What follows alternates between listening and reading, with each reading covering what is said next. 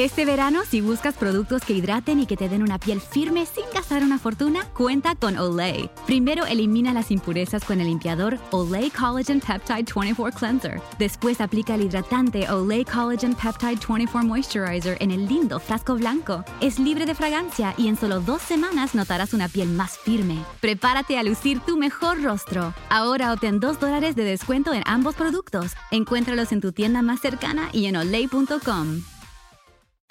Hello, beautiful. I'm Amy Errett, founder of Madison Reed, a hair color company I named after my daughter. Madison Reed delivers gorgeous, lasting, high quality hair color made with ingredients you could feel good about, and our licensed colorists are here to help you every step of the way. Experience your best hair color ever. Find your perfect shade at madison reed.com and get 10% off plus free shipping on your first color kit. Use code RADIO10. Cuán firme cimiento se ha dado a la fe. A través de la Biblia, un análisis de la Biblia libro por libro que le ayudará a crecer espiritualmente. Estos estudios fueron diseñados por el doctor J. Vernon McGee. Acompáñenos en este fascinante recorrido a través de la Biblia. La palabra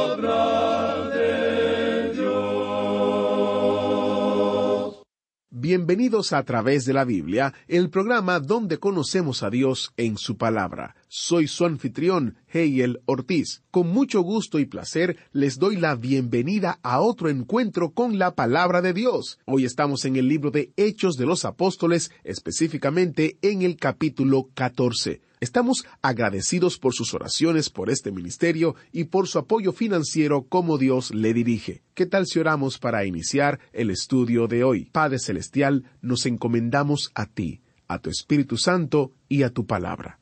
Usa este estudio para ministrarnos. En el nombre de Jesús. Amén. Ahora iniciamos nuestro recorrido bíblico de hoy con las enseñanzas del Dr. Magui en la voz de nuestro hermano Samuel Montoya. Continuamos hoy estudiando el capítulo 14 de los Hechos de los Apóstoles y consideraremos hoy los eventos en Listra. Leamos los versículos 8 al 11 de este capítulo 14. Y cierto hombre de Listra estaba sentado, imposibilitado de los pies, cojo de nacimiento, que jamás había andado. Este oyó hablar a Pablo, el cual, fijando en él sus ojos y viendo que tenía fe para ser sanado, dijo a gran voz, Levántate derecho sobre tus pies. Y él saltó y anduvo. Entonces la gente, visto lo que Pablo había hecho, alzó la voz, diciendo en lengua licaónica, Dioses bajo la semejanza de hombre han descendido a nosotros. Pablo y Bernabé tenían los dones de un apóstol, es decir, dones con señales. Entraban en estos lugares sin tener en la mano el Nuevo Testamento. Llevaban el mensaje del Evangelio. Ahora Dios sabía que tendrían dificultad en lograr que su mensaje fuera recibido. Por tanto, Dios les concedió dones junto con señales porque los necesitaban, les eran necesarios.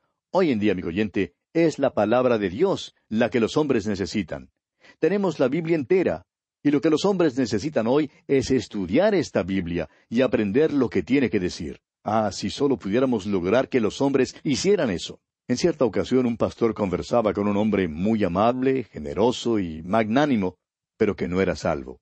Este hombre decía con toda franqueza que él vivía en pecado. Algunos amigos del pastor le habían pedido que conversara con él. El pastor trató de hablarle acerca del Evangelio y descubrió que él conocía muy bien los hechos del Evangelio. ¿Y sabe otra cosa?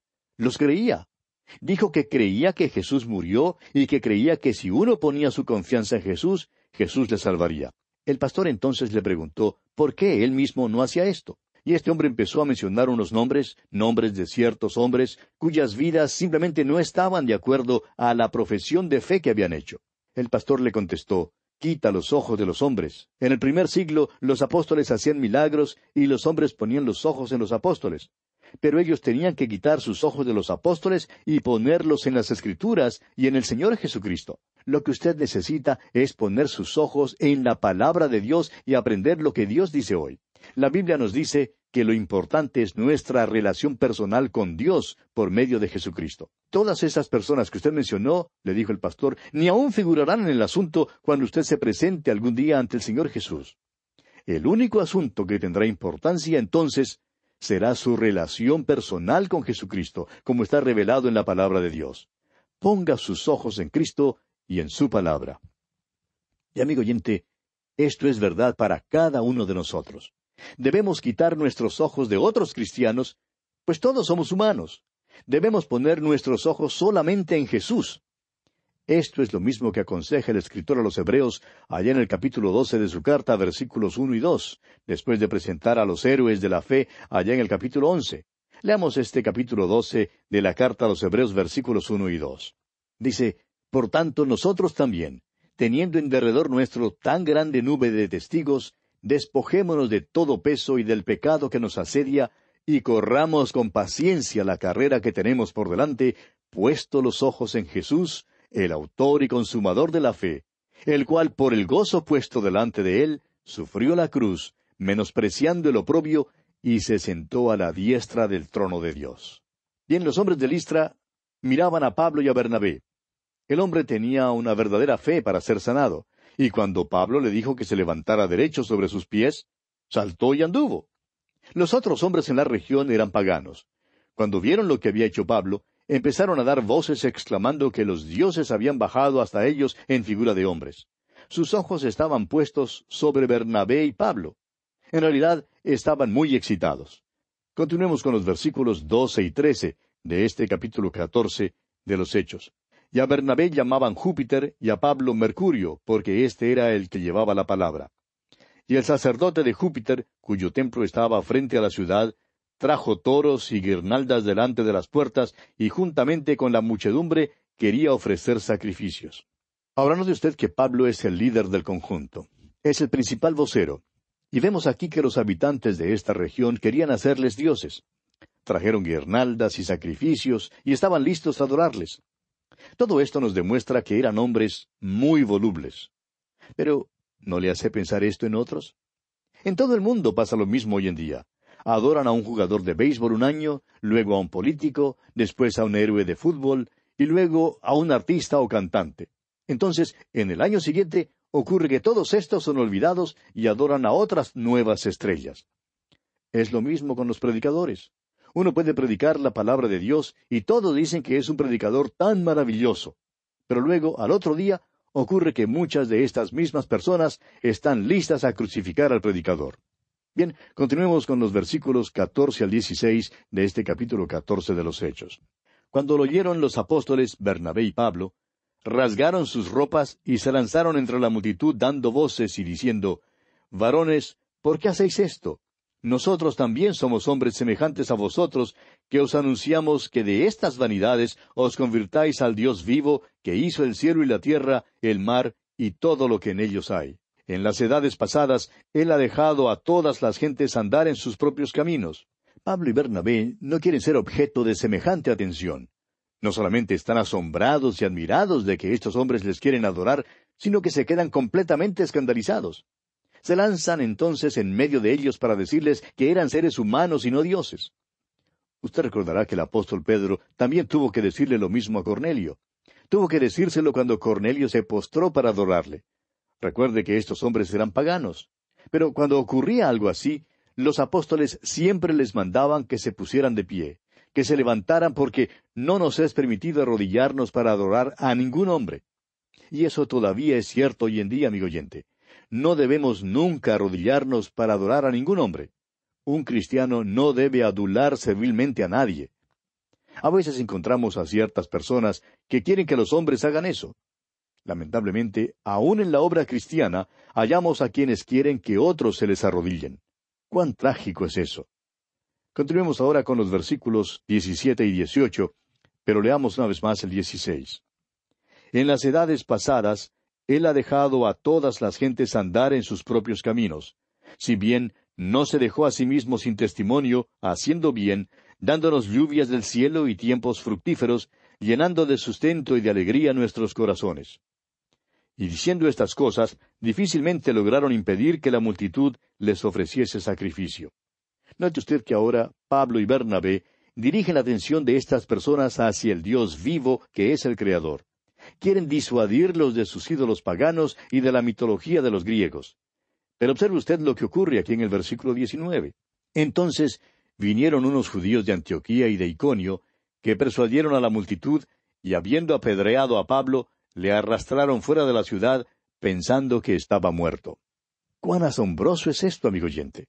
Qué hombres tan volubles. Un día están dispuestos para adorar a Pablo y a Bernabé como dioses, y al otro día quieren matar a pedradas a Pablo. Amigo oyente, en el mundo de hoy en día abundan quienes son como estos. Lo único que persiguen son las novedades. Un día es la minifalda, y luego al día siguiente la maxi, y otro día más tarde es otra cosa.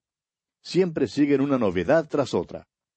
Pues bien, estos hombres apedrearon a Pablo y le arrastraron fuera de la ciudad, creyendo que había muerto. ¿Cómo le parece? Permítanos decirle lo que creemos nosotros. Creemos que Pablo en realidad murió. Pablo nos cuenta lo siguiente en cuanto a esta experiencia en su segunda carta a los Corintios capítulo 12 versículos dos al cuatro, donde dice Conozco a un hombre en Cristo que hace catorce años, si en el cuerpo no lo sé, si fuera del cuerpo no lo sé, Dios lo sabe, fue arrebatado hasta el tercer cielo. Y conozco al tal hombre, si en el cuerpo o fuera del cuerpo no lo sé, Dios lo sabe, que fue arrebatado al paraíso, donde oyó palabras inefables que no le es dado al hombre expresar. Ahora, ¿quién fue ese hombre? Creemos que fue Pablo mismo. Y continúa diciendo en ese mismo pasaje, en el versículo siete, y para que la grandeza de las revelaciones no me exaltase desmedidamente, me fue dado un aguijón en mi carne, un mensajero de Satanás que me abofetee, para que no me enaltezca sobremanera. Amigo oyente, creemos que Pablo estaba muerto. No creemos que la multitud lo dejara allí solo medio muerto. Creemos que lo dejó por muerto. Y creemos que Dios entonces lo levantó de los muertos. Ahora, en su carta a los Gálatas capítulo seis versículo siete, el apóstol Pablo dice, no os engañéis. Dios no puede ser burlado, pues todo lo que el hombre sembrare, eso también segará. Y Pablo segó lo que sembró. Se había parado allí cuando apedreaban a Esteban. Ahora quizá alguien ponga objeción diciendo que ahora él era un hombre convertido. Pero todavía es cierto, amigo oyente, que segaremos lo que sembremos. Esta es una ley de la naturaleza tanto como es una ley que opera en nuestras vidas. Segaremos lo que sembremos. Saulo participó en el apedreamiento de Esteban, y años después lo mismo le sucedió a él. Leamos ahora el versículo veinte de este capítulo catorce de los Hechos. Pero rodeándole los discípulos, se levantó y entró en la ciudad, y al día siguiente salió con Bernabé para Derbe. Ahora esto en verdad es milagroso. Un hombre que había sido apedreado normalmente sufriría graves quebraduras de huesos y, y severa desfiguración. Sin embargo, vemos aquí que Pablo se levantó y al día siguiente le fue posible viajar. Esto es un milagro, y por eso repetimos que Pablo fue levantado de los muertos. Leamos ahora los versículos 21 y 22 de Hechos 14. Y después de anunciar el Evangelio a aquella ciudad y de hacer muchos discípulos, volvieron a Listra, a Iconio y a Antioquía, confirmando los ánimos de los discípulos exhortándoles a que permaneciesen en la fe y diciéndoles, es necesario que a través de muchas tribulaciones entremos en el reino de Dios. Si usted está siguiendo este viaje en su mapa, amigo oyente, notará que Derbe es un punto céntrico. Y ahora veremos que Pablo y Bernabé se vuelven por el mismo camino, pasando nuevamente por Listra, Iconio y Antioquía. Ahora los versículos 23 al 25 dicen, Y constituyeron ancianos en cada iglesia, y habiendo orado con ayunos, los encomendaron al Señor en quien habían creído. Pasando luego por Pisidia, vinieron a Panfilia, y habiendo predicado la palabra en Perge, descendieron a Atalia. Si volvemos nuevamente nuestra mirada al mapa, veremos que pasaron por Pisidia y Panfilia y predicaron nuevamente en Perge. Luego fueron a Atalia y navegaron desde aquel puerto hasta Antioquía. En los versículos finales de este capítulo catorce de los Hechos, versículos veintiséis al veintiocho, dicen De allí navegaron a Antioquía, desde donde habían sido encomendados a la gracia de Dios para la obra que habían cumplido. Y habiendo llegado y reunido a la iglesia, refirieron cuán grandes cosas había hecho Dios con ellos y cómo había abierto la puerta de la fe a los gentiles. Y se quedaron allí mucho tiempo con los discípulos.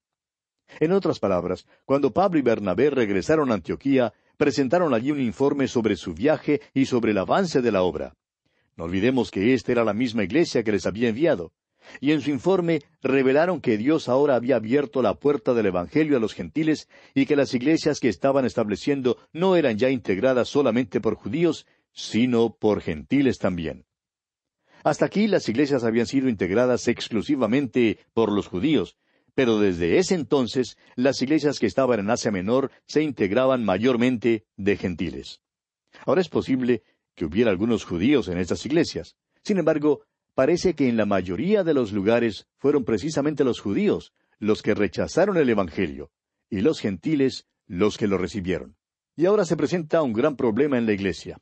Aparecieron los judaizantes, quienes insistieron en que los gentiles debieran estar bajo la ley. Más tarde veremos que Pablo tuvo que escribir una epístola a los hermanos de Galacia precisamente porque estos judaizantes habían ido a su país. Pero, como lo veremos en el capítulo siguiente, primero es necesario tener un gran concilio en Jerusalén para tratar este asunto. Aquel concilio fue sumamente importante, pues su decisión influye en la vida cristiana aún en nuestros días. Leeremos acerca de esta decisión en el próximo capítulo. Llegamos entonces al capítulo quince de los Hechos. Y en este capítulo tenemos el concilio en Jerusalén. El primer viaje misionero de Pablo y de Bernabé ha terminado ya. Habían viajado a través de la provincia de Galacia. Las iglesias que fundaron allí fueron establecidas mayormente entre los gentiles. Pero ahora vemos que la iglesia enfrenta una gran crisis. Entre los creyentes judíos había muchos sacerdotes. Ellos creían que no podían abandonar la ley mosaica. Creían que era necesario guardar todos los ritos de la ley. Ellos exigían que se cumpliera con los ritos de la circuncisión, el guardar el día de reposo, los ayunos, ciertos votos y todo eso. Continuaban asistiendo al templo. Es posible que continuaran con los sacrificios, pero al parecer no lo hicieron. Además, estos sacerdotes que eran creyentes en Cristo creían que los gentiles debían entrar en la iglesia por medio del sistema mosaico.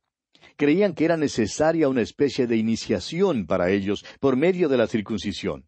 Luego creían que un creyente gentil también debía guardar la ley mosaica y seguirla, lo que realmente significaría que no podrían ser salvos sin guardar la ley.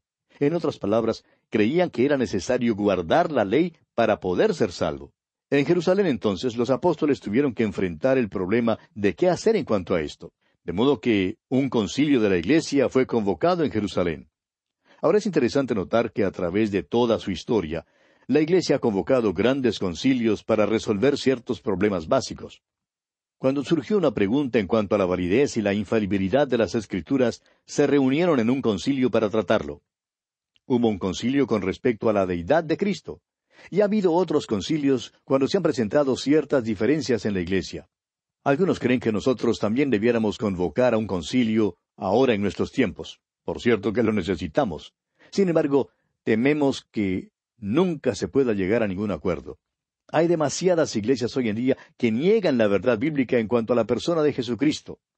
La persona del Señor Jesucristo debe ser el centro mismo de la iglesia. El punto principal no es el de ritos, ni de membresía, ni ceremonias. El punto central, amigo oyente, es el de la relación personal de cada creyente con Jesucristo. Lamentablemente los hombres que se han alejado personalmente de Cristo y que no gozan de una comunión con Él son los que más quieren discutir en cuanto a los ritos. Jesucristo debe ocupar el centro mismo de nuestras vidas y de nuestra atención.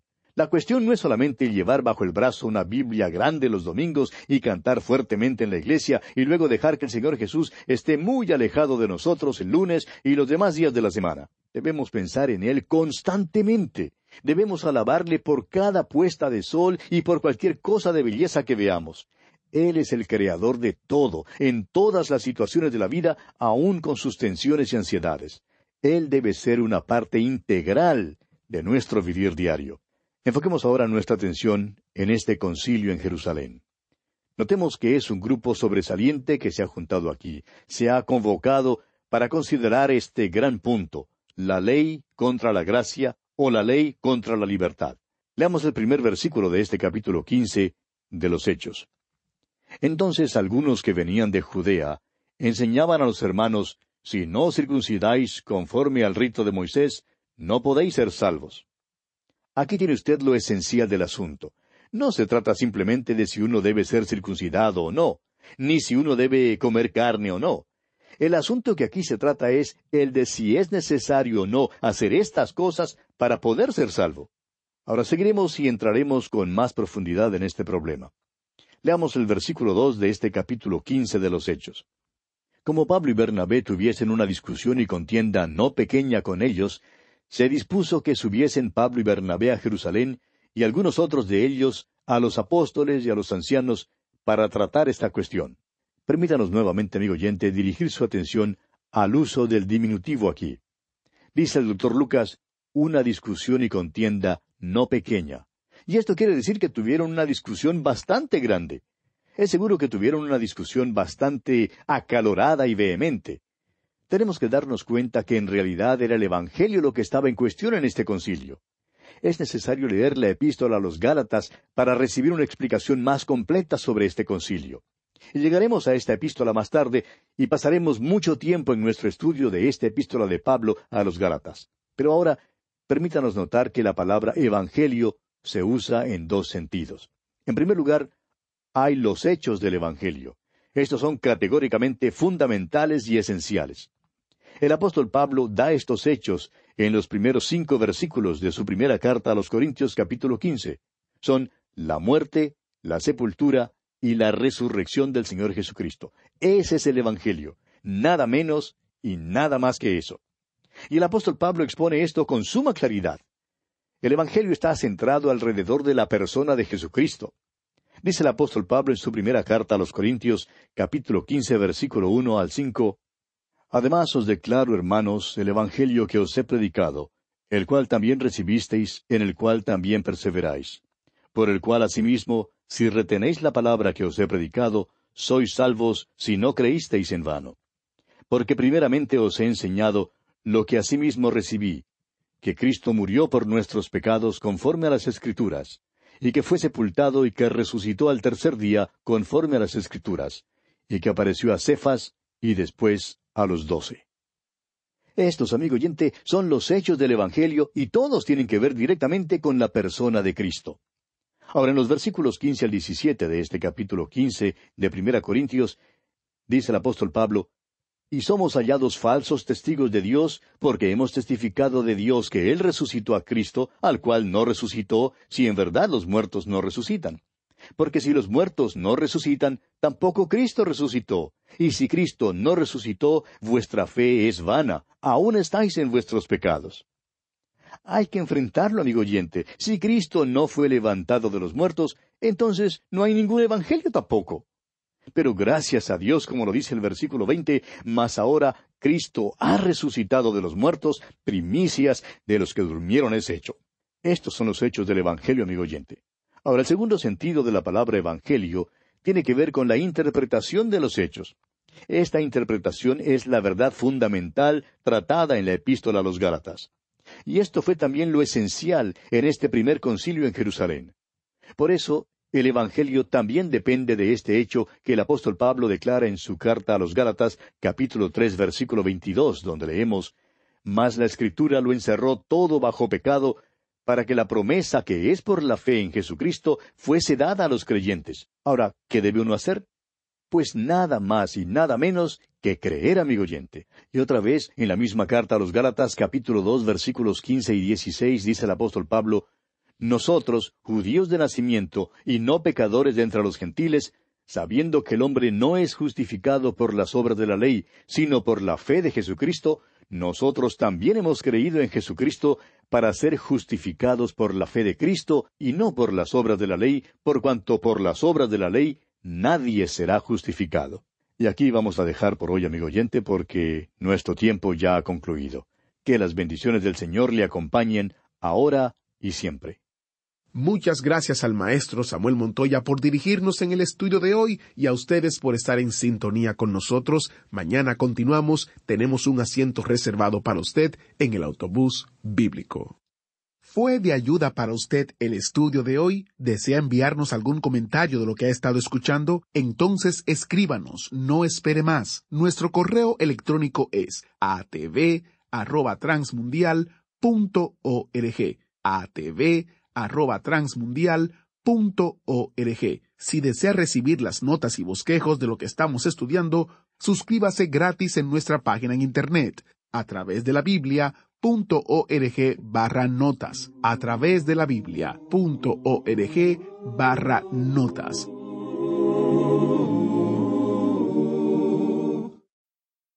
If you have loved ones that rely on your income, you need life insurance.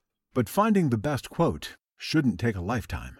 With Policy Genius, you could save 50% or more by comparing quotes from America's top insurers. First, head to policygenius.com.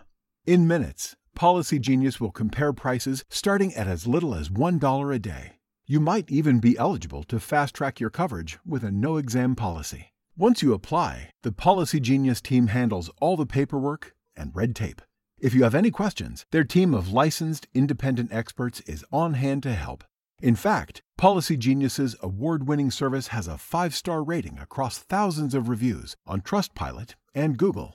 Make today the day you cross life insurance off your list and get protection for your loved ones. You could save 50% or more by comparing quotes. To get covered, head to policygenius.com today. Looking for a brew unique to you? Find it at Kroger. Discover distinctly different chameleon organic ground coffee with flavors like Guatemala and Dark and Handsome. They're so organic, so sustainable, and so good. Visit Kroger today to get yours.